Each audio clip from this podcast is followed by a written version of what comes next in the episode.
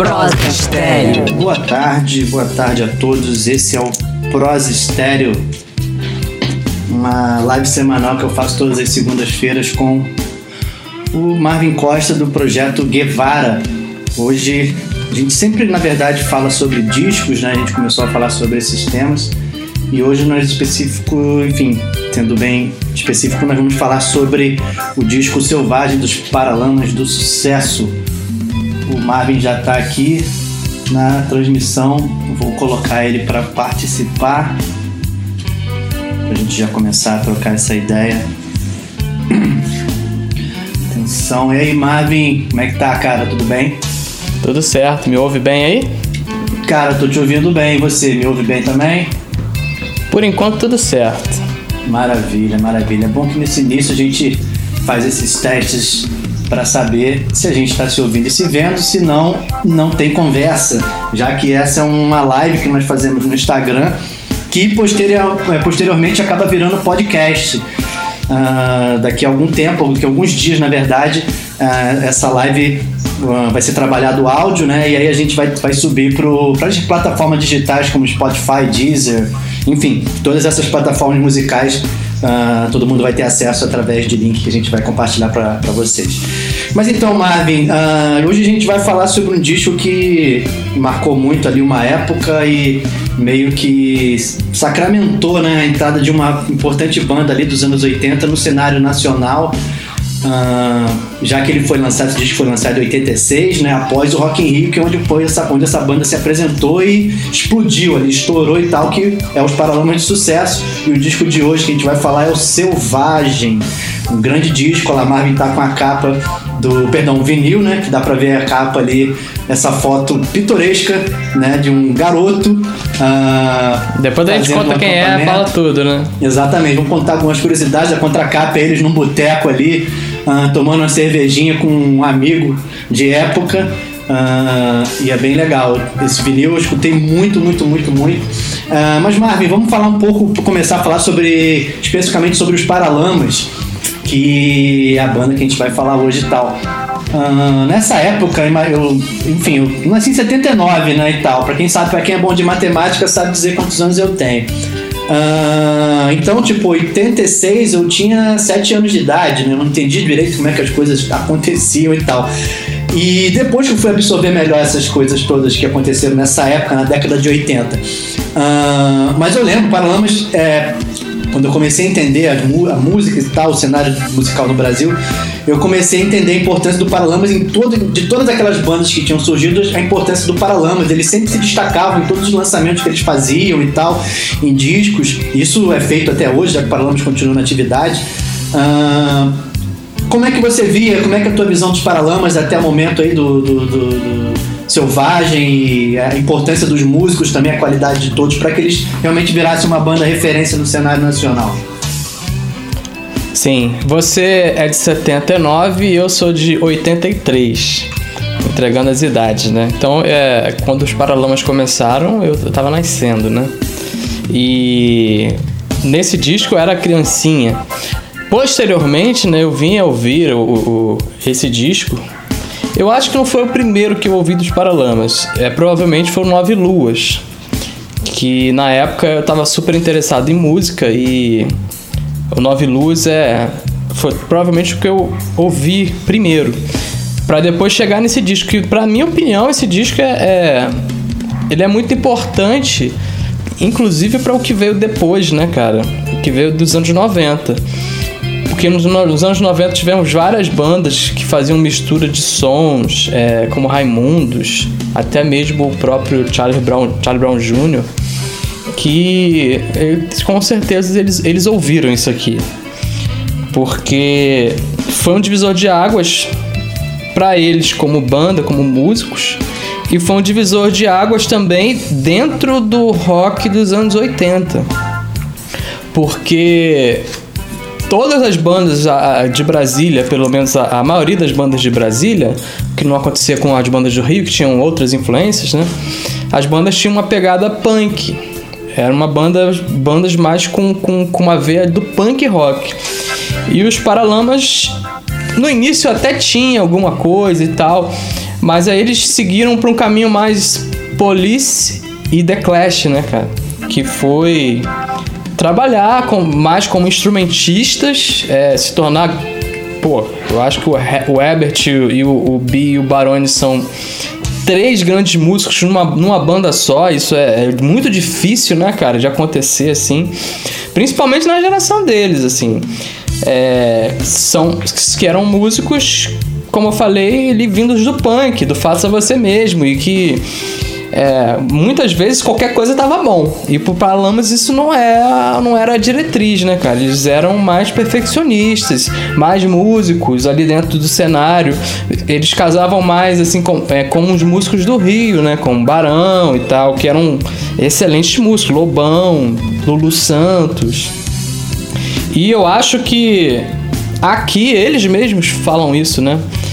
Que, que foi a evolução da banda porque é o terceiro disco, você pega os discos anteriores, é, são coisas mais simples, até é, bem, às vezes ingênuas, as músicas do as músicas deles, né? Aqui tem alguma coisa até meio ingênua e tal ainda, mas é, tem músicas como como Selvagem, né? Que é, enfim, a música que dá nome ao disco, que é incrível, né, cara? Tem um, um cunho social absurdo. Mas Pra mim, quando eu ouvi esse disco, realmente me deu, foi impactante. Pela sonoridade, pela qualidade dos músicos e pelas letras do Ebert nesse disco. Eu acho que o Ebert aqui tava assim equilibrado, sabe? Ele equilibrado no sentido ele escreve tem canções de amor, canções de protesto, tem de tudo. Eu acho esse disco maravilhoso. Não, é verdade. O Paralamas estava ainda estava né, criando corpo, né, vamos dizer assim. E eles foram obrigados a bem dizer criar esse corpo depois da explosão do Rock in Rio, né, que eles viraram uma banda é, todos os holofotes, do, todos os programas de televisão na época, como a gente falava num outro podcast, que eram muito lançados pela Globo, né? Uh, programa de Chacrinha, novelas da Globo e tal. E o Paralamas virou, assim, uma figurinha carimbada desses programas, então eles começaram a realmente se profissionalizar mais, todo o mercado, na verdade. Mas eles acabaram, é, justamente por esse detalhe que você falou da, da, excelência musical de todos eles, né? O Herbert, um excelente guitarrista, um ótimo letrista, compositor. O Bi Ribeiro, um puta baixista, assim, super venerado até hoje e o João Baroni, né, baterista de mão cheia. Enfim, é complicado falar sobre o talento musical de cada um deles, já que é reconhecido assim há muitos anos, há décadas, na verdade, o talento deles é reconhecido é, no Brasil e fora do Brasil, vídeo sucesso todo do Paralamas na, na América Latina. E uma grande, uma, uma, grande, um grande diferencial talvez do Paralamas é a amizade, né? A amizade deles ali e tal uh, é muito forte. Vide é, o acidente de 2001 do Herbert, né? Que ele teve aquele acidente e tal, perdeu a esposa, aquele momento muito, difícil. E eles permaneceram unidos ali e tal, é, dentro de uma sintonia, e voltaram depois de um tempo a fazer shows e gravar discos, produzir e tocar a carreira. Mas vamos falar um pouquinho mais sobre o disco aqui especificamente, Marvel. Eu vi aqui que o disco foi lançado em abril de 86. Isso significa que esse mês o disco faz 34 anos, cara. É uma coincidência. A gente combinou de falar do disco, a gente tá falando do disco no mês de aniversário. Tá aí o vinil, Marvel tá com o vinil ali super bem cuidado, dá pra ver que tá brilhoso. Uh, aquele, sempre aquele, aquele adesivão no meio do disco ali com, é, alguma, com informações de gravação, quem gravou o quê. Nem, na verdade, nesse no vinil nem tanto, é mais os compositores, né? Uh, eu li aqui o Bi Ribeiro, ele disse que na época esse disco foi lançado, ele falou que o objetivo era desafiar, provocar, mostrar independência e que a gente podia fazer o que a gente queria. Isso foi o que o Bi falou, porque eles estavam vindo de um disco, que era o Passo do Lui. Uh, que eles já tiveram uma, uma vamos dizer assim, eles começaram a botar a cara deles, né? No, no, na, nas gravações, nas produções. E nesse disco eles já estavam com a cabeça feita e deram de cara com o Liminha, né? Pro Liminha produzir. Eles foram atrás do Liminha e tal, pro Liminha produzir, só que tipo, eles já pegaram um produtor super uh, já estabelecido como Liminha, uh, e eles já estavam querendo, eles, eles já foram para produzir sabendo o que eles queriam, né? Então essa conexão com o Liminha também foi ótima, né? Porque trabalhar com produtor às vezes é um pouco complicado, ainda mais quando uma banda chega para gravar sabendo o que eles querem, né? Então o produtor vai estar tá ali mais para ver sonoridade, não sei, direcionar uma coisa ou outra, ou às vezes até participar da, da gravação, que foi acho que o caso, acho que o Liminha chegou a participar de alguma coisa. Uh, e eles também tinham muita influência ainda do. Você falou, né? Da questão da ingenuidade ali, né? Tem a Melô do Marinheiro, que é uma música meio Uh, vamos dizer assim, fora, fora do, do, do, do, do clima do disco até, né? Ela tem uma pegada. Parece uma é... piada a música, né? Exato, a música é uma grande piada, né? A música é uma grande piada e o Paralamas até hoje tem essa, essa, essa cara de tipo assim, eles mesmos se zoam, eles mesmos brincam com, com situações e sempre tem um tema no discos dele, nos discos que acaba indo para esse lado. Uh, a capa que você falou do disco, né? Que você mostrou aí, você pode mostrar de novo até se puder, uh, ah, para quem estiver participando aqui da live.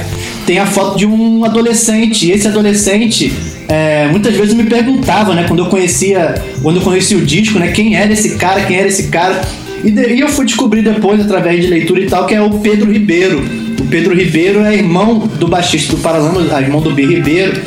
E só por detalhe, eu tive o prazer, o, o, o Ribeiro, o, perdão, Pedro Ribeiro, que está na, na capa do disco, ele, ele é irmão do Bi, mas ele é reconhecido como um grande produtor técnico de eventos, produtor técnico de shows, de bandas, e ele trabalhou praticamente a carreira inteira com, junto com o Paralamas. E eu tive o prazer de trabalhar com o Pedro algumas vezes em alguns eventos que eu trabalhei. Uh, vez ou outra eu falo com ele e até me lembro que quando a primeira vez que eu trabalhei num evento eu pedi para ele fazer uma foto brincando, faz uma foto igual do Selvagem aí e tal. Ele não botou uma, uma toalha, por exemplo, como na frente mas ele fez aquela cara dele. Uma pessoa super gente boa, muito querida e vou até mandar um recado para ele depois que eu falei dele aqui no, no na live aqui, na, na, verdade, na verdade, nosso projeto. Mas, Marvin, uh, o disco começa, cara, com uma canção logo de cara bem forte que é Alagados, né?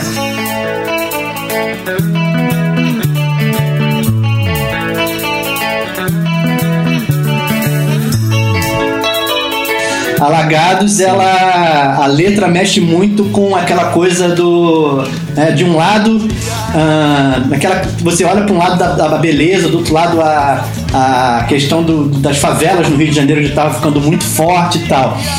Uh, e o, o, o, Herbert teve já um primeiro, assim, um primeiro gesto de genialidade com essa música e mostrando a sensibilidade que ele tinha de captar as coisas. Você tem a falar o que sobre Alagados, cara, que virou um grande hit, né? Foi um grande hit desse disco. Eu acho Alagados é, é engraçado porque a banda vinha de um estilo, né? Ela tinha uma, uma, um direcionamento musical e para eu acho que os fãs tomaram uma porrada quando viram esse disco, porque de repente eles vão lá no vinilzinho da época, coloca e entra Alagados. Eu acho que para os fãs eles tomaram um susto. É uma grande música, né? Inevitavelmente é uma assim, não tem como negar que é uma grande música, mas ela tem uma sonoridade que os fãs de rock ficaram com certeza com o pé atrás, né? Porque ela começa com aquela guitarra ali meio. É, é, uma coisa meio carimbó, uma, sei lá, uma loucura completa. É, é ritmo latino, um ritmo. É, um ritmo lá, latino. Norte do país, aquela coisa, né? Que o, o norte do país tem muita influência ali da América Latina, né? E tal. No América Sim. Latina, que eu falo América Central, na verdade, né? Tem muita influência da América Central. É, e vem aquela guitarra. Mas aí entra aquela melodia incrível, né? Todo dia o sol da manhã vem nos desafia. A música, ela tem um cunho social absurdo. Ela já começa com essa frase pra mim. Pô, cara, quem, quem, é, quem é trabalhador, quem rala todo dia, quem, quem acorda segunda-feira de manhã tem que ir trabalhar. Aí, pô, você ouviu uma frase dessa numa música de um artista na rádio. Pra hoje isso é. Enfim, né? Ah, Sabemos que o cenário hoje. Mas não é porque. É, porque a, a, a, música é pior e tal. É porque o mercado é segmentado. Existem artistas falando sobre tudo hoje, né? Mas realmente nos anos 80, 86, 87, você ouvir uma letra como essa era, era até normal, né? Você tinha Cazuza, você tinha ali o, o Caetano, Gil, Raul é, Seixas. Tinham vários, né? Tinham vários. É. e o Ebert era. Exato, e o Ebert ele não era aquele cara ali colocado naquele patamar, não é? Era um cara ali que tinha uma banda que era fazia rock, que eu gosto de brincar às vezes, né? Era um, é um nos anos 2000 tiveram muitas bandas de rock de, de bermuda. São rock de bermuda. O Paralamas tocou no Rock in Rio com bermuda, né? Sim. Então assim, Até rock eles foram rock... pioneiros aqui no Brasil. É, rock de bermuda que eu falo é uma coisa mais, vamos botar assim, despojada. Sim. Né? É, nem todas as bandas quando é, me agradam nesse sentido, mas o Paralamas ele tinha essa pegada despojada e passou para uma coisa mais séria nesse disco. E, pô, Alagados, cara, ele brinca com no, no refrão também de, de Trench Town, Favela da Maré, A Esperança não vem do mar e nem das antenas de TV. A arte de viver da fé só não se sabe fé em quê. Então, assim, cara, é uma letra com cunho social absurdo. Genial. Genial, genial. É, ele fala ali de palafitas, farrapos, filhos da mesma agonia. Então, assim. E o instrumental, é, como eu falei, né? Tem aquela guitarra. E eu me lembro, cara, que eu tentava tocar essa música no início, que eu não, não tocava muito bem na época. Não toco bem até hoje. Mas naquela época era um pouquinho pior. Aí eu, eu, tentava fazer na introdução e aquela parte de guitarra do meio ali, que tem uns arpejozinhos ali e tal. E eu não sabia fazer. Eu lembro que um namorado da minha prima teve, teve comigo, ele foi lá pra, pra, pra nossa casa, em Tambi. Aí eu tentei tocar, ele falou, não, é assim. Aí eu fiquei, caraca, cara, olha isso, o cara tocando certinho. Aí ele fez a intro, eu fiquei só olhando e tentei fazer depois, mas nunca aprendi direito não. Uma época eu toquei certo e depois eu esqueci. Mas ela tem uma, uma, um arranjo simples, aparentemente simples. É, me lembra muito algumas, tem algumas coisas do Lulu Santos que você ouve, cara. Pô, música pop, né? Lulu Santos. Vai lá tirar, né? A música é super difícil. E essa música, elas são mais simples, as músicas do Paralamas, as músicas do Herbert, mas elas têm uns arranjos que deixam elas um pouquinho mais complexas. Tanto no, no ritmo, quanto no baixo, quanto na guitarra. E eu acho que nesse disco, sem dúvida, esse é o arranjo mais, esse é o arranjo mais complexo, assim, principalmente de guitarra. É, eu acho que o, que o, que o Ebert chegou realmente num, num patamar de, de, bom, de um guitarrista que começou a fazer diferença. Também tem essa parte, como a gente falou, dos instrumentistas. É, de cara, o disco tem uma música com a letra social, muito bem, bem escrita é, e com um instrumental que já deixava o guitarrista de frente também. E que eu acho que foi a partir disso que o Ebert realmente começou a ser reconhecido, né? Como um, um excelente guitarrista que ele é, né? É verdade. É, nesse disco, ele, se você reparar e tal, o pessoal que estiver ouvindo e parar para escutar o disco, você repara que o disco ele é bem baixo bateria e guitarra, né? É um disco Sim. que é, é, bem assim, cheio. O Liminha teve muita. Uh, teve muita participação nisso, né? De conseguir transformar aquele som de trio num som, num som cheio, né? Então tem algumas camadas ali, a bateria do Barone é aquela questão de percussão que ele faz tá bem, tá, assim, tá bem completo, o baixo do beat tá bem marcante ali, então é, se você reparar o disco inteiro, é basicamente baixo, bateria e guitarra, tem alguma coisinha de teclado e tal, algum metalzinho. Depois na turnê que eles trouxeram naipe de metal, João Fera entrou na, na banda justamente na turnê desse disco aí e tal. Então eu acho que é um disco que coloca muito lado músico dos, dos três Paralamas uh, pro, pro, pros fãs, né? Fala aí, você levantou o dedo, quer falar alguma coisa?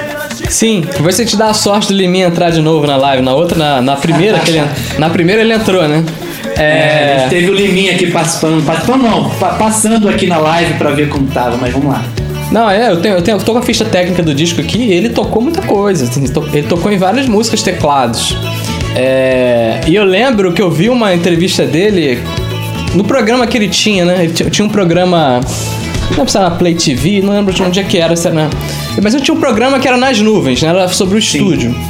E ele tem uma fama de tomar o instrumento da mão dos outros para tocar, né? Existe essa, essa, fama, ele podia estar aqui agora para falar que não, nada disso e tal. Mas existe a fama. E eu lembro dele falando que, que ele via o Bi Ribeiro tocando e que ele não, não acrescentava nem tirava nada, assim, falava que o negócio assim, o Ribeiro chegava sempre preciso e que o Paralamas era uma banda que ele gostava de trabalhar porque além dos músicos, né?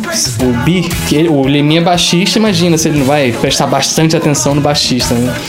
Ele gostava porque os caras chegavam prontos. Chegavam na hora de gravar, tava tudo pronto, tava tudo certo e o, e o trabalho dele como produtor ficava mais fácil, né? Então, assim, eu vi aqui na ficha técnica, em várias músicas ele toca teclado, em nenhum momento ele toca um. um ó, ele toca guitarra em você. Mas em uma outra. É a única coisa que ele toca de diferente assim. Então ele não. Ele não como produtor que ele, que ele faz isso, ele não entrou muito na, na, na produção assim é, musical da na, na mudança, mesmo. na execução, é. Eu só vi que falando de Alagados, eu vi o o, o, o Barone diz que ele tava tocando a bateria, ela tinha uns bumbos dobrados, algumas coisas assim, e que o Liminha falou, falou pra ele, ó, oh, cara, é, para com esse negócio de, de dobrar bumbo aí, toca música reta. E que aí a música tava travada, eles não conseguiam terminar a música. E quando o Liminha fala, olha um detalhezinho, né, cara? É, o bumbo faz muita diferença na música, na verdade, né? Mas o, o, produtor foi lá e deu a sacada. Pô, coloca esse bumbo reto. Que o bumbo reto é uma coisa mais. Sem tá quebrando, para quem não, não entende. Quebrar é num, nos tempos diferentes ali uma coisa que fica mais fácil para se ouvir. É, marca e... mais, né? O bumbo Mar... direto, ele marca mais e tal. É, é. é mais, é mais ele também empolga mais, né? Ele vai levando, ele vai levando, porque é um som bem grave, né? Então ele bate, como diz aquela música, bate no bumbo e você sente no peito mesmo, porque o bumbo é. tá ali, ó. Você tem que sentir o bumbo e, e, o bumbo vai levar o ritmo, não tem outra. É o bumbo que carrega ali, percussivamente falando, o ritmo de uma música, né? É, e aí ele diz que quando o Liminha deu essa ideia e ele executou, aí que a música ficou pronta, assim, que Alagados foi foi finalizada com esse detalhezinho de produção. Não, verdade. É, a gente fala muito disso, mas é, o Liminha teve uma participação assim bem, bem, bem assim importante na, na pagou ali para para realmente moldar comercialmente, talvez falando, né? A, o, o som do Paralamas para um, um disco. Mas enfim, vamos continuar aqui. A gente tá. Vamos para a segunda faixa, que é Teran.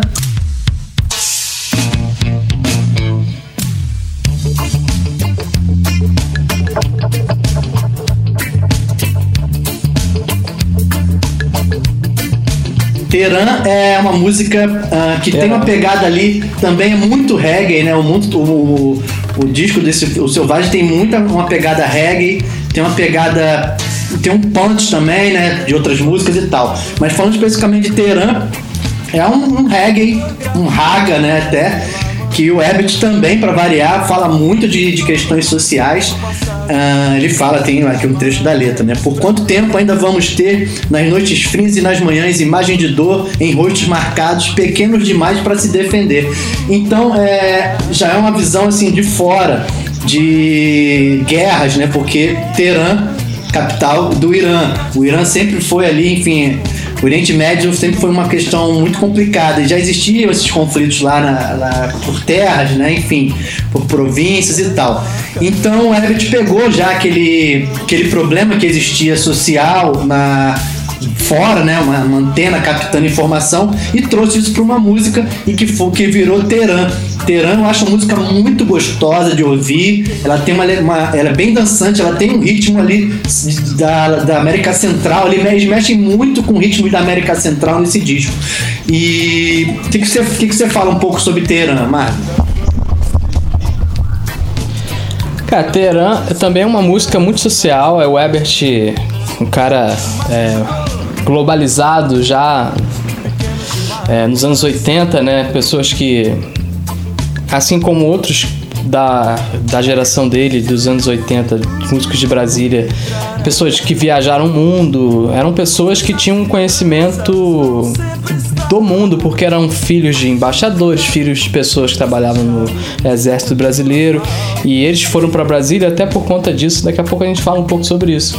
Então ele, ele tava falando ali sobre os conflitos do Irã, da Revolução Islâmica.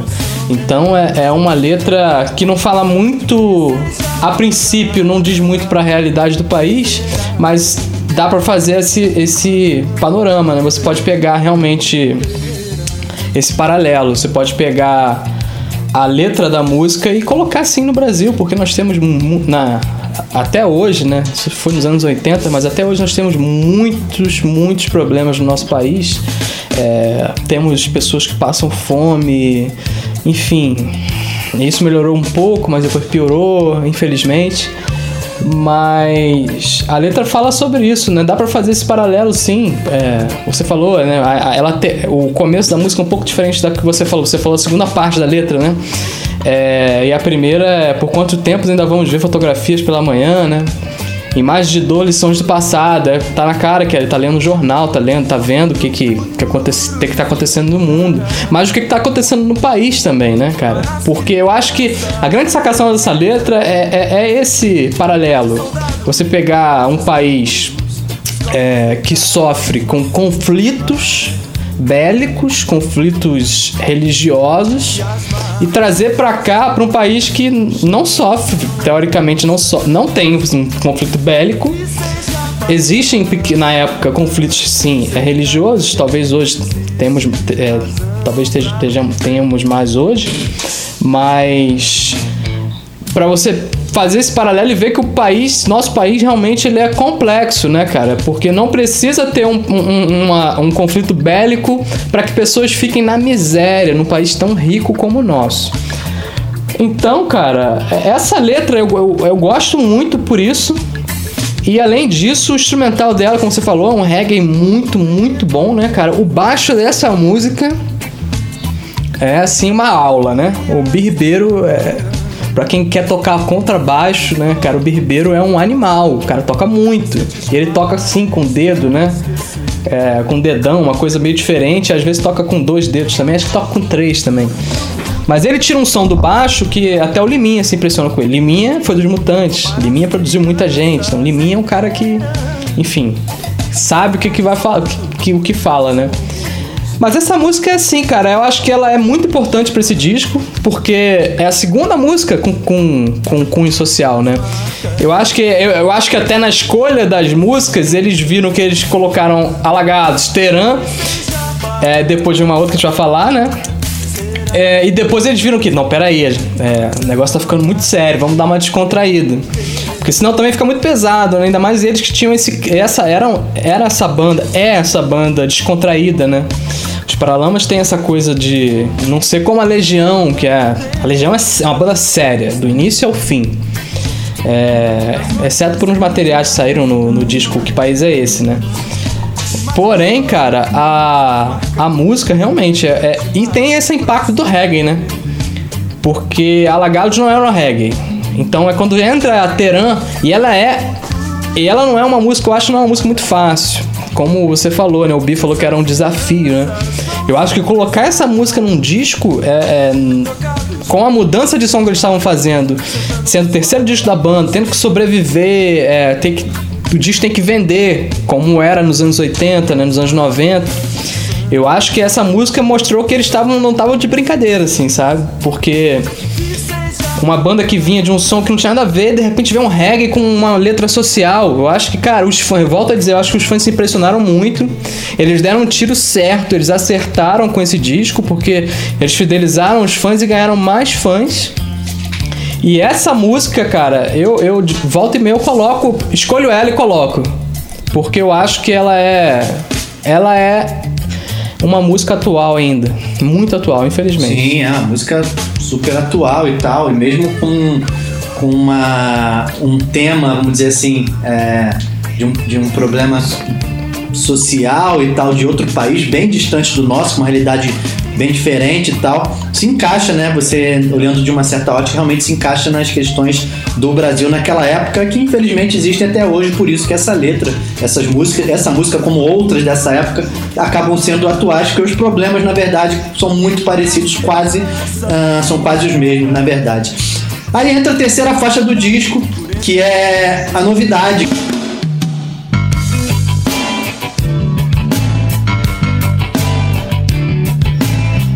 Eu li a história da música e tal, essa música estava pronta, né? Eles produziram o instrumental da música toda, a música já tinha até melodia, só que o Herbert não conseguia escrever por nada a letra da música, ele não conseguia, ele tinha, ele ficava solfejando ali,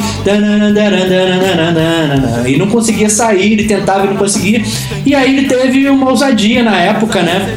Ele procurou o Gilberto Gil, uh, obviamente já um cara super consagrado na década de 80, um grande nome da música brasileira, e procurou Gilberto Gil e sugeriu, apresentou, mandou para ele ouvir e tal, a base que eles tinham gravado e tal, e perguntou se ele podia de repente tentar fazer uma letra.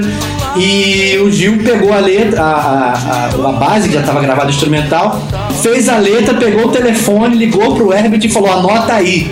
Foi nesse nível e tal. Tipo, o Herbert correu, pegou um caderno, uma caneta e começou a anotar a letra do, do Gil e tal. Depois ele, for, ele, ele formatou direitinho e foi mais ou menos assim que surgiu a música. A música é, fala. O clipe da música já é sensacional, que eu lembro de moleque, né? O clipe dessa música foi gravado nas barcas, Rio Niterói. Eles pegaram um dia bem movimentado e gravaram um clipe na estação das barcas, tanto Niterói quanto o Rio, saindo as barcas e tocando em cima, né? Claro que playback e tal, pra fazer a gravação, só que no meio da travessia os três desciam, né, pra entrar na barca para cantar com a galera e tal. E é um clipe bem legal, quem ainda não assistiu, joga lá no YouTube a novidade do é, Paralama de Sucesso, vocês vão ver uh, como eles estão ali falando, né? O mundo tão desigual, tudo é tão desigual. De um lado esse carnaval, do outro a fome total. É, o Herbert mais uma vez consegue catalisar toda essa informação social e injustiça social que o Brasil teve e continua tendo uh, ah, para transformar em melodia, transformar em música, transformar em arte. Uh, qual a tua visão do, sobre a novidade, meu caro? É, é legal essa história do, com, com, com o Gil. É, e o Ebert também, ele, ele ouviu e começou a chorar, né? A história é essa, né? É, enfim, a história é longa pra caramba. É, que ele aqui... ouviu a, a letra que o Gil tinha. pô, Gil incrível, né, cara? É, o refrão, cara, é mais uma música social do disco. É a terceira, terceira música com cunho social. E essa eu acho, como ela estourou, né? Tinha esse clipe é, nas barcas e na época só passava no Fantástico, né? Não tinha MTV ainda. Isso. E há uma letra muito forte, né, cara? Eu, eu sou muito fã do Gil também. E você pega a letra do começo ao fim, cara, vem aquela novidade que veio lá na praia, qualidade rara de sereia, um paradoxo estendido na areia, aí tem um refrão, mundo tão desigual, tudo é tão desigual. De um lado esse carnaval, de outra fome total. Cara, é, isso é o Brasil, né? Isso é o Brasil. Enfim. E tem uma hora que tem que é muito forte também, que eu, que eu acho na letra, que é a novidade que seria um sonho, o milagre risonho da sereia. Viravam pelo pesadelo tão medonho ali naquela praia ali na areia. A novidade era a guerra. Sempre quando eu ouço isso, eu fico, cara, que foda. Que pode ser uma, assim, uma guerra em si, como nós estamos falando, uma coisa bélica, mas uma guerra, como ele diz aqui, entre o feliz poeta e o esfomeado. Quer dizer, um conflito social. Então, cara, eu acho um arrepio quando, quando eu falo dessa música. E eu cheguei a tocar bastante essa música. Né? Tocava com Nancy, se você tá aí ainda, eu tocava com Nancy e Renata. É... E o Gil, cara, eu acho que casou completamente, né? Com. Ele pegou, é incrível como uma letra. Eu não sei como foi a conversa para compor a música e tal, para ele querer escrever a letra. Mas como a música casou com o clima do disco, né, cara? Como que a música casou. Parece que foi, sim, parece que foi o Herbert que fez. Porque se você pegar na, na, na dinâmica aqui do disco, porque vem Alagados, Teran, e daqui a pouco vem é, a novidade com a, me, com a letra que segue a mesma coisa ali, as mesmas ideias. Claro que muito mais lírica, né? Uma, o Gil, cara, é absurdo, né? O Gilberto Gil é um cara maravilhoso, né, cara? E de novo com um instrumental muito, muito bom. Olha, legal isso aí que você fez, hein? Gostei. É um instrumental muito, muito bom. De novo com que eu acho, na minha opinião. A bateria também eu acho legal, né? Acho que tem um reverb de caixa, alguma coisa mais que dá mais uma, é, uma coisa mais de som de sala pra bateria, né? É meio é, já pegada meio que do dub, né? Aquela é, caixa chapada de efeito. Chapada de efeito, cara. Bem soante, né? Tá soando muito a caixa. E é aquela música que é pra, tipo, cara, qualquer um conhece, né? Muita, até hoje, né? É uma música que ficou. É, é, a música do disco, cara. É uma música do disco. O, o Gil casou completamente com, com o conceito social do disco, na minha opinião. Exatamente, exatamente. Vamos falar agora sobre. Vamos dar uma corrida que a gente tem que adiantar. Uh, agora vem uma música mais né, tranquila, vamos dizer assim, mais relaxada, que é a Melô do Marinheiro. Ah, ah. Sabe de uma coisa, rapaz? Tava andando pela rua com a maior fome, chupando o dedo, plena Nova York ela foi composta pelo João Baroni, né? Uma coisa engraçada. Fanfarrão, eu escutava essa música quando. É, quando eu escutava essa música, eu imaginava, né? Como muitos, né? Imaginava a realidade da letra. Tipo assim, é, um marinheiro que estava viajando o mundo Uh, mas ele era marinheiro, tipo, de primeira viagem, então ele tinha que limpar, limpar sempre o navio, cortar batata, aquele, aquele trabalho que até parece muito em filme, né? Do marinheiro pagando ali aquele, aquele pato por ser iniciante. É né? só aquele que se e... fode, né? Aquele que se fode, vai, não, vai exatamente, cortar batata. Aquele que só se fode, exatamente. e é uma música mais relaxada, né? É muito a cara do Paralamas brincalhão, né? Que, como, como eu falei antes, eles sempre tiveram essa, essa veia brincalhona e tal. E por incrível que pareça, essa música virou, assim, fez um sucesso porque o mercado também sempre pediu, sempre pede, né? Uma música mais uh, paspalhona e tal. E essa música se encaixou muito bem, né? Uh, contando lá, quando eu dei por mim, já estava em alto mar, sem a menor chance nem maneira de voltar. Pensei que era moleza, mas foi, foi pura ilusão. Conhecer o mundo inteiro sem gastar nenhum tostão é muito engraçado, né? Tipo, contando a história do marinheiro e tal. É... E a sonoridade da música é uma música bem simples, né? Ela é muito simples, tem aquele entrei, entrei, entrei pelo cano, entrei de gaiato no navio, virou um refrão assim, chiclete. Uh, é sucesso da banda, a banda hoje em dia toca essas músicas, essa música ainda faz muito sucesso, todo mundo canta, o tamanho foi a explosão. Mas você tem a falar aí sobre a Melô do Marinheiro, meu cara? Ah, é divertida demais. Eu acho essa música muito divertida. Se você quiser é, relaxar e for fã do Paralamas e, e, quiser alguma coisa mais. mais pra rir mesmo, né? É uma música muito fácil, né? cheia de rima. Tem rimas no, do começo ao fim. E é como se fosse uma piada, uma grande piada, né? Porque. Não, e ela, é, é, justamente essa estrofe que eu falei aqui, ela, ela tem uma pegada até pra época, pra 86, tem uma pegada até de rap, né? Os rappers, né, nessa época, eles, eles cantavam nessa pegada. Quando eu dei por mim, estava em alto mar, sem a menor chance, a minha maneira de voltar. Sim. Esse cara moleza. Tipo assim, mandei até o mesmo, a mesmo, quase a mesma nota. Mesma nota, é. Do rap e tal. Então tem uma. Eu acho que tem uma influência também um pouco ali do que tava surgindo no rap, entendeu? Sim, sim, também acho, também acho é extremamente engraçado, né? Eu acho que também é, tinha, tinha muitas, é, muitos artistas dos anos 80 também, uma onda mais descontraída. A própria Blitz, que é contemporânea dos Paralamas, né? Tinha, um, tinha uma galera, principalmente no Rio de Janeiro, que ficou bom assim. Principalmente uma galera no Rio de Janeiro que tinha essa pegada mais descontraída e eles eram de. Eles eram. Metade não, né? Tipo a, a maior parte da, dos músicos eram de Brasília. O Herbert era de, é de João Pessoa, né? É paraibano. O Bi, eu não sei de onde que o Bi é. Mas... Eles são cariocas, o Bi e o, o, Bi e o Barone, é. Eu acho. eu acho que são. Mas o Bi o, e o, e o, Bar, e o, e o Ebert são da geração de Brasília, que não faziam música assim, né? Voltando a falar isso.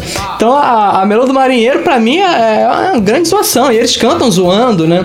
Tem aquela parte que é, ele fala que conheceu o mundo sem gastar nenhum tostão e brinca. Liverpool, Baltimore, Bangkok, Japão. E eu aqui descascando batata no porão. Tipo assim, passa por todos os lugares, mas ele não aproveita é, nada. Conheceu. É. Os ma é. Marinheiro tem essa fama de, né, de, de viajar o mundo ou viajar as cidades e, e, não poder aproveitar muito, né? Mas não é muito verdade é, isso, não, mas tudo bem. Mas essa música. do amor em cada porto. Amor em cada porto. Mas essa música é muito. É, é, zoeira. Eu acho que ela é zoeira. Eu não, não consigo nem é, avaliar tecnicamente essa música. Eu acho que ela é uma grande zoeira que deu certo, né? Ela fez até um, um bom sucesso, né? Fez, ela sim, é uma sim. música que faz diferença na carreira da banda, né, cara? Mas é uma zoeira. Exatamente. É, a música bem zoeira e deu a cara paspalhona do Paralamas nesse disco, que é um disco que já, até essa música é um disco muito sério, né? Uhum. Muito sério, muito sério. Aí vem o a Melô do Marinheiro, dá aquela descontraída. Aí depois tem uma faixa instrumental que é a Marujo Dub, É uma versão justamente da Melhor do Marinheiro e tal ali, que não tem muito o que falar, né? É uma, mais uma experimentação e até uma questão, é, é importante dizer também que é, o nome da música é Marujo Dub. É um tema instrumental que já tava o Paralamas ali dando mais uma vez a, a cara do dub, né? Os ritmos jamaicanos no, no, no disco deles, enfim, na carreira deles. Você tem uma coisa a falar do Marujo Dub? Não, cara, eu acho que é, é importante por esse sentido de. É, eles não foram só no reggae, né? Eles foram no dub, né, cara? Então, assim, é, é louco porque nos anos 2000 o dub no Brasil ganhou um, uma, um, não vou dizer um protagonismo, mas muita gente começou a fazer dub, né? Dos anos 90 também, tinham bandas que com certeza são influenciadas pelo Paralamas, como o Rapa, é, que o, até o Yuka era muito fã do, do, do Ebert, amigos, quase é, ele ia produzir um disco de versões de dub dos Paralamas. Então, assim, em 87 você lançar uma versão dub de uma música, os caras são fodas. É verdade. Os caras são fodas. Verdade. Aí entrando no lado B, né? A gente entra no lado B agora do disco, que vem com a faixa tema do disco, né? Que é a Selvagem.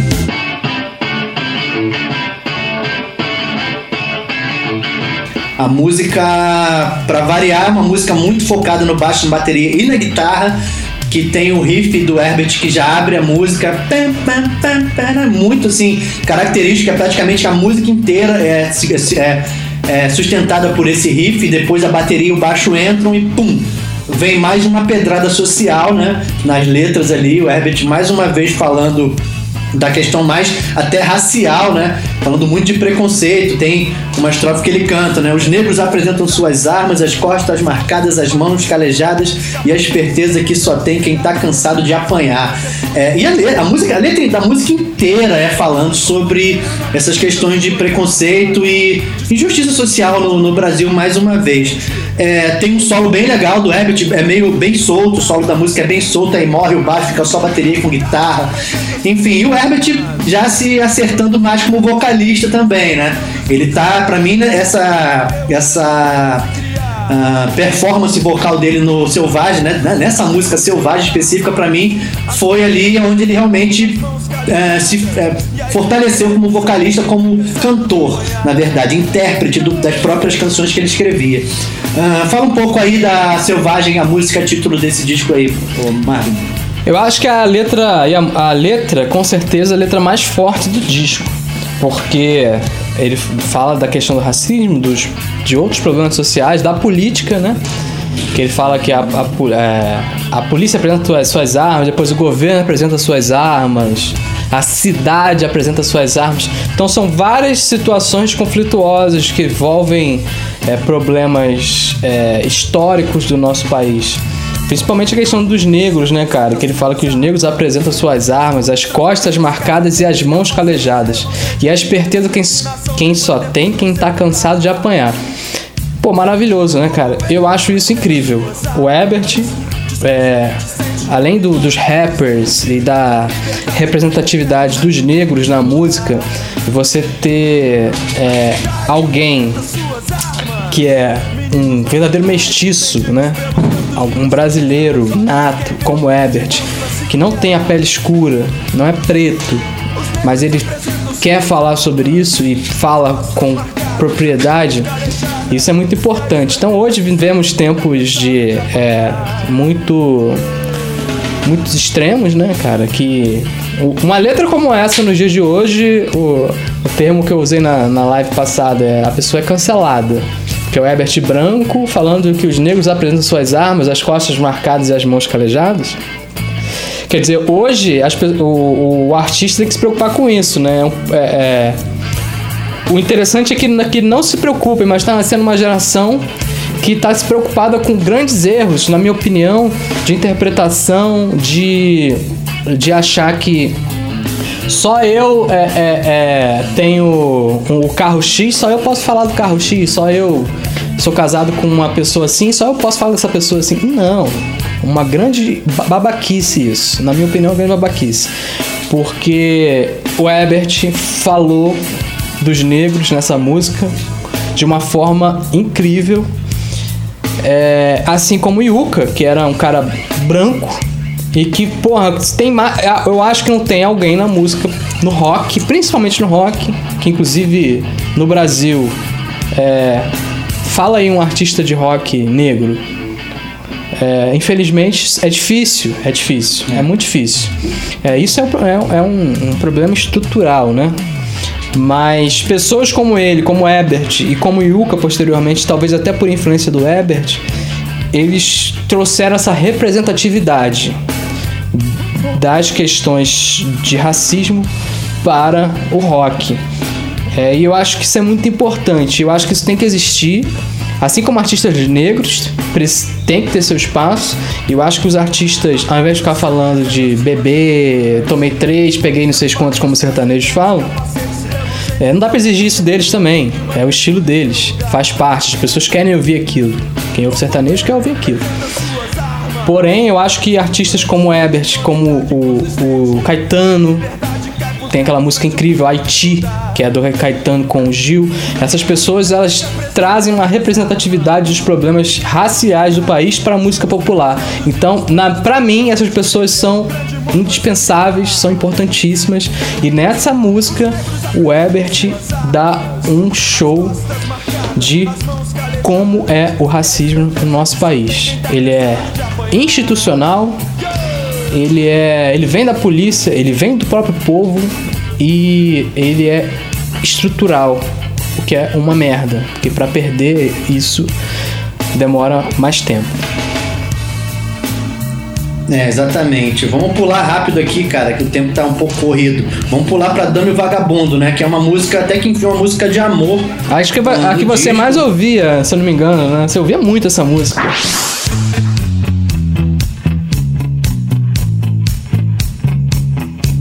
É, ouvia muito essa música, sempre gostei muito dessa, dessa, dessa música por causa da, das brincadeiras do, da letra, né? Que é um casal meio que conversando sobre a relação, o que cada um faz para a relação ali uh, ficar equilibrada e tal. Então, dentre os, os, os trechos da letra, ele fala, né?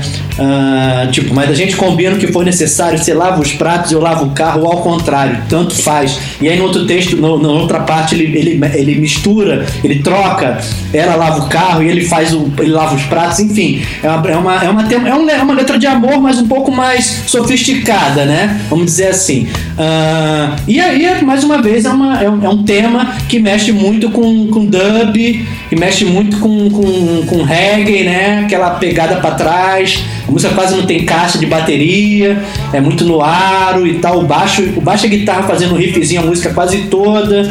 Uh, e é uma música que eu, é uma das minhas prediletas quando eu fui num show do Paralamas contigo, até em Papucaia, uma dessas festas que tinha em Papucaia anos atrás, uh, um show do Paralamas, já na turnê do, do disco Longo Caminho. Eles tocaram a Dama Vagabunda, a gente tocava muito tempo e eu pulei igual criança, achei maravilhoso. Uh, fala um pouco sobre a música, Marvin. E é uma música sem refrão, né? Não tem refrão, né? Hum. Isso é interessante também.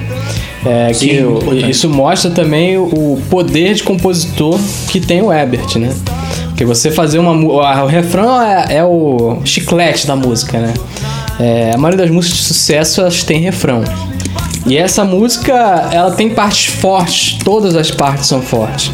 Eu lembro que eu já ouvi o, o Johnny Marr dos Smiths falando isso, né? Que ele se preocupa como compositor em fazer músicas com partes fortes. Então, essa música é, tem essa, essa pegada do reggae que é muito boa, muito boa. E é uma música que fala da rotina, do cotidiano, né, cara? Coisa que outros artistas como, como Cazuza, o Nando Reis e o Renato Russo faziam muito bem. É uma música boa. Eu acho que é uma música, uma das músicas fáceis do easy listening, né? do fácil de ouvir, facinha de ouvir. É Sim. uma música muito boa. E, o, e o, o nome é bom, tudo bom. Essa música é incrível também. É uma música gostosa de ouvir para um casal que escuta a música, acho que eles vão se identificar, vão até rir É uma música que de repente pode até melhorar relações, mas enfim. Uh, depois da, de, da Demi Vagabundo vem um tema em inglês, né? Que eles. Desculpa, eles fizeram. O Herbert escreveu uma letra em inglês para uma música também mais animada que é a There is a Party, que é falando um pouco sobre a noite ali, tipo, a noite juvenil, vamos dizer assim. falando um pouco de beber, falando um pouco de se divertir e tal. E já é uma música mais rock, né? Tem uma pegada mais rock essa música, mais new wave, sei lá. Então ela tem uma, uma introdução até que lembra um pouco o, o caminho do Paralamas ali. Ela começa meio com ska e depois ela vira um rock. Desapare! Então é uma música que é, que é bem na pegada mais. Assim, uma música mais forte, enérgica, né? Pra, pra agitar, mais pra agitar. Uh, então não segue, não foge muito o padrão, o padrão do disco, né? São os três tocando, uma, um power trio de rock tocando e tal. Fala um pouco sobre essa música, você tem alguma coisa a falar, Marvin? Sim, essa, essa música acrescenta bastante no, no, Quando eu ouço esse disco, ela me remete muito ao London Calling do do The Clash. The Clash. É, e essa música, ela, ela é uma música mais rock, como você falou. E me, me dá essa impressão, assim, de London Calling, assim, sabe? Que é um disco que tem reggae, tem rock. É, eu, eu acho que o Paralamas bebeu muito da fonte do, do, do Clash e do Police, né? É uma música, assim, que ela realmente. Eu acho que ela foge muito do, do que é o disco, assim. Mas é uma boa música. Ela mostra também que eles são roqueiros, né, cara? É tipo assim, se colocar. É, é, voltam pro lugar deles, assim, né? De repente vem aqueles reggae, vem aquelas coisas todas, uma versão dub, aí de repente vem lá, There's a Party, que é o reggae, é, não, Que, é, que é rock. Eu acho que foi uma sacada boa nesse sentido. Eu acho que mostrar pros fãs, ó. A banda continua aqui. É, exatamente. E depois vem a faixa 9, que é o Homem, né? Que voltamos pra programação, entre aspas, programação normal do disco.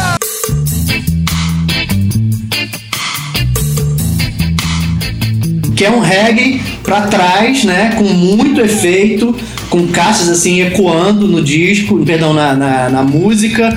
Uh, tem um groove e tal, mas é uma música realmente mais pesada, mais densa, né?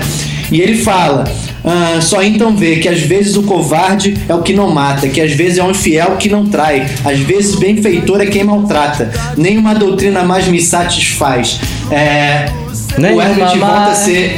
Uou, exatamente. O Herbert volta a ser muito, muito direto e muito certeiro quando ele toca a falar sobre agora até problemas e confusões uh, internas de cada um, né? Ele fala do homem por si só. E a letra é maravilhosa, o clima da música, o tema é bem assim coeso e denso, né? Uma música para trás e bem chapada, assim, de efeitos, principalmente a bateria, a guitarra com aqueles delay reverb ali. A música tá bem assim, é, cheia mesmo. E a música tem os teclados, com certeza foi o Liminha que fez a, a gravação dos teclados da música. Mas fala um pouco sobre o homem, é a faixa 9 do disco aí, Marvin.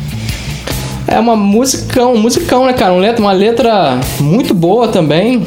É, que o Herbert cita que você falou aí, né, cara? São com tem uma coisa de conflito interno, né? De também de como o, o, o homem, é, em geral, qualquer gênero, é, é, é guiado por coisas que foram pré-estabelecidas para ele, né? Como pecado, é, que luta contra o seu íntimo, porque certas coisas ele se aprendeu que aquilo é pecado. Desculpa. Então, assim, é, é uma letra que eu acho que diz muito também dos dias de hoje. Quando nós estamos cheio de lutas de extremos, e fala aqui uma parte interessante, falando desses extremos, dessa polarização política, que é o homem tolo põe, se põe a lutar por um lado. É, isso também é importante. Eu acho que você tem que ter, você tem que se posicionar, com certeza. Tudo é muito importante. Posicionamento na vida, como diria meu amigo Sérgio Espírito Santo, é tudo. É, quem não se posiciona é, é, fica aquela pessoa sem opinião, sem. Eu acho que se posicionar na vida é interessante. Essa música fala, é, fala sobre isso, esse conflito interno, né? E também eu acho que diz um pouco de, de, de que de como é como são gatilhos para depressão. Não acredito que foi isso que o Webbs tem escrito sobre isso. Mas a minha interpretação para o dia de hoje é que essa música tem isso também, de gatilhos para problemas como a depressão, que é um mal que as pessoas ainda não levam muito a sério. Sim, sim, exatamente. E falando sobre, é, sobre se posicionar, eu vou, vou falar, tem a última faixa do disco ainda, mas sobre posicionar tem aquela história do muro, né? Do cara tá em cima do muro, de outro lado tá Deus, do outro lado tá o diabo. O cara em cima do muro, Deus lá implorando pra ele pular pro lado dele, o diabo quietinho com o tridente dele olhando pro cara, e Deus lá implorando, e o cara só viu Deus, Deus, Deus pedindo pra ele pular, chegou pro diabo, pô, cara, eu tô aqui Deus tá querendo que eu pule pro lado dele e você tá quietinho aí, cara. Pô, eu não tô entendendo nada, é diabo. É porque o muro é meu. Então, é, se posicionar é muito importante, entendeu? Independente do lado que você se posicione, se posicione. É, enfim, esteja corra atrás daquele teu ideal, independente se você tá do lado do diabo ou do lado de Deus. Mas e o disco fecha com um cover, cara, um cover maravilhoso uh, de você, você do Tim Maia. É algo assim. Que já era uma música muito conhecida já na época, o Tim Maia já havia lançado, já havia, havia feito um sucesso. Só que o Paralamas transformou mais uma vez num reggaezinho, né? Uma, uma levada bem devagarzinho, bem gostosa ali e tal. E tem uma história engraçada que eles contam que encontraram com o Tim Maia num saguão de aeroporto e falaram com ele lá, pô, gravamos tua música e tal, tu autorizou. Aí ele falou que, tipo, eles estavam. Ele escutou, gostou, é claro, e que eles estavam com a. meio que com a bênção de Nossa Senhora do ECAD para que continuassem gravando músicas dele, porque essa música foi um sucesso e com certeza o, o querido Tim Maia recebeu uma grana de direitos autorais bem legal. Mas enfim, é, não pode muito do disco, né, Marvin? Fala um pouco sobre uh, você. Ah, eu acho que foge. Foge um pouco, sim, naquele, na, na, na letra, não no instrumental. Eu acho que é uma música solar, assim, sabe? É aquela música que, tipo, tudo é maravilhoso, tudo é lindo. É, é música de rodinha de violão, né? Você é algo, é algo assim. Algo assim o quê? Mas essas coisas que, tipo assim, você só coloca pra. Como compositor, para você criar um clima pra rima, né? Você é algo assim, é tudo pra mim, é como eu sonhava. Baby. Pô, você falar baby num disco desse aqui, eu acho que não tem muito a ver. A sonoridade tudo a ver. É, porém, a letra é muito solar. É uma música maravilhosa. Que eu acho que eles tiveram realmente que. Ou eles faziam um reggae dessa música, ou essa música não entrava nesse disco. Porque se fizesse de outra maneira, ela ia ficar muito, muito feliz. E o conceito do disco é, ficaria um pouco perdido. Já, já tem o Melô do Marinheiro, né? Que é uma zoeira completa. Eu acho que você é, seria. Se não fosse desse jeito, seria, seria complicado de entrar no disco. Mas é um musicão, cara. É um musicão. Music... É um musicão mesmo. É um musicão absurdo, assim. Só, é, só tem essa observação quanto a, a, ela tá no disco, assim. Mas eu acho que. que é, como instrumental fecha bem também.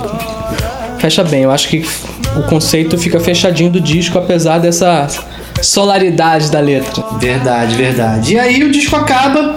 Uh, tem uma trilha mais que não, não, quando foi lançamento CD, que foi Teheran, Teheran Dub e tal, mas aí foi CD, a gente tá falando mais do disco original e tal. Então esse foi a nossa, essa foi a nossa resenha do disco Selvagem Paralama do Sucesso. Lembrando que esse disco está na lista da revista uh, Rolling Stone como um dos 100 melhores discos da música brasileira. Não é do rock, não é do pop, é da música brasileira. Esse disco na, na eleição foi tá em 39 tá na 39 posição.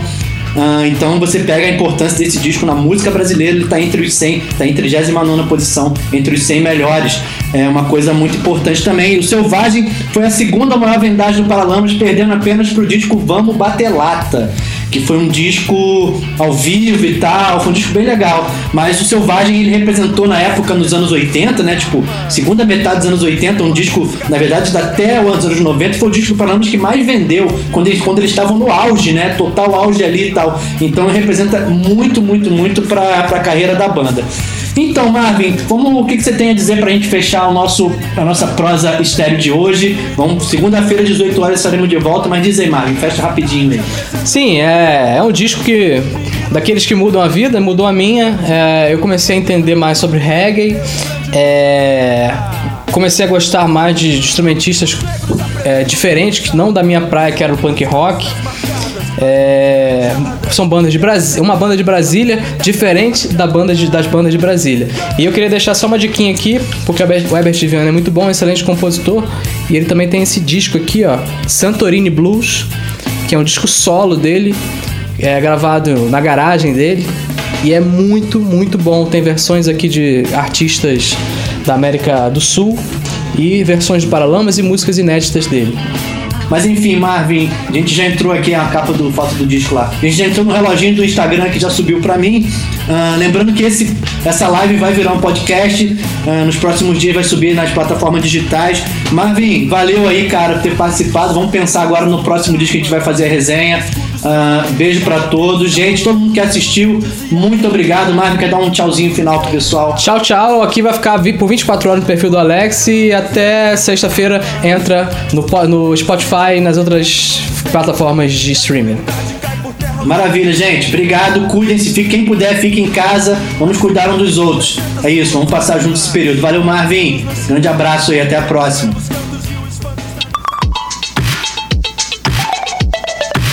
Prosa Estéreo.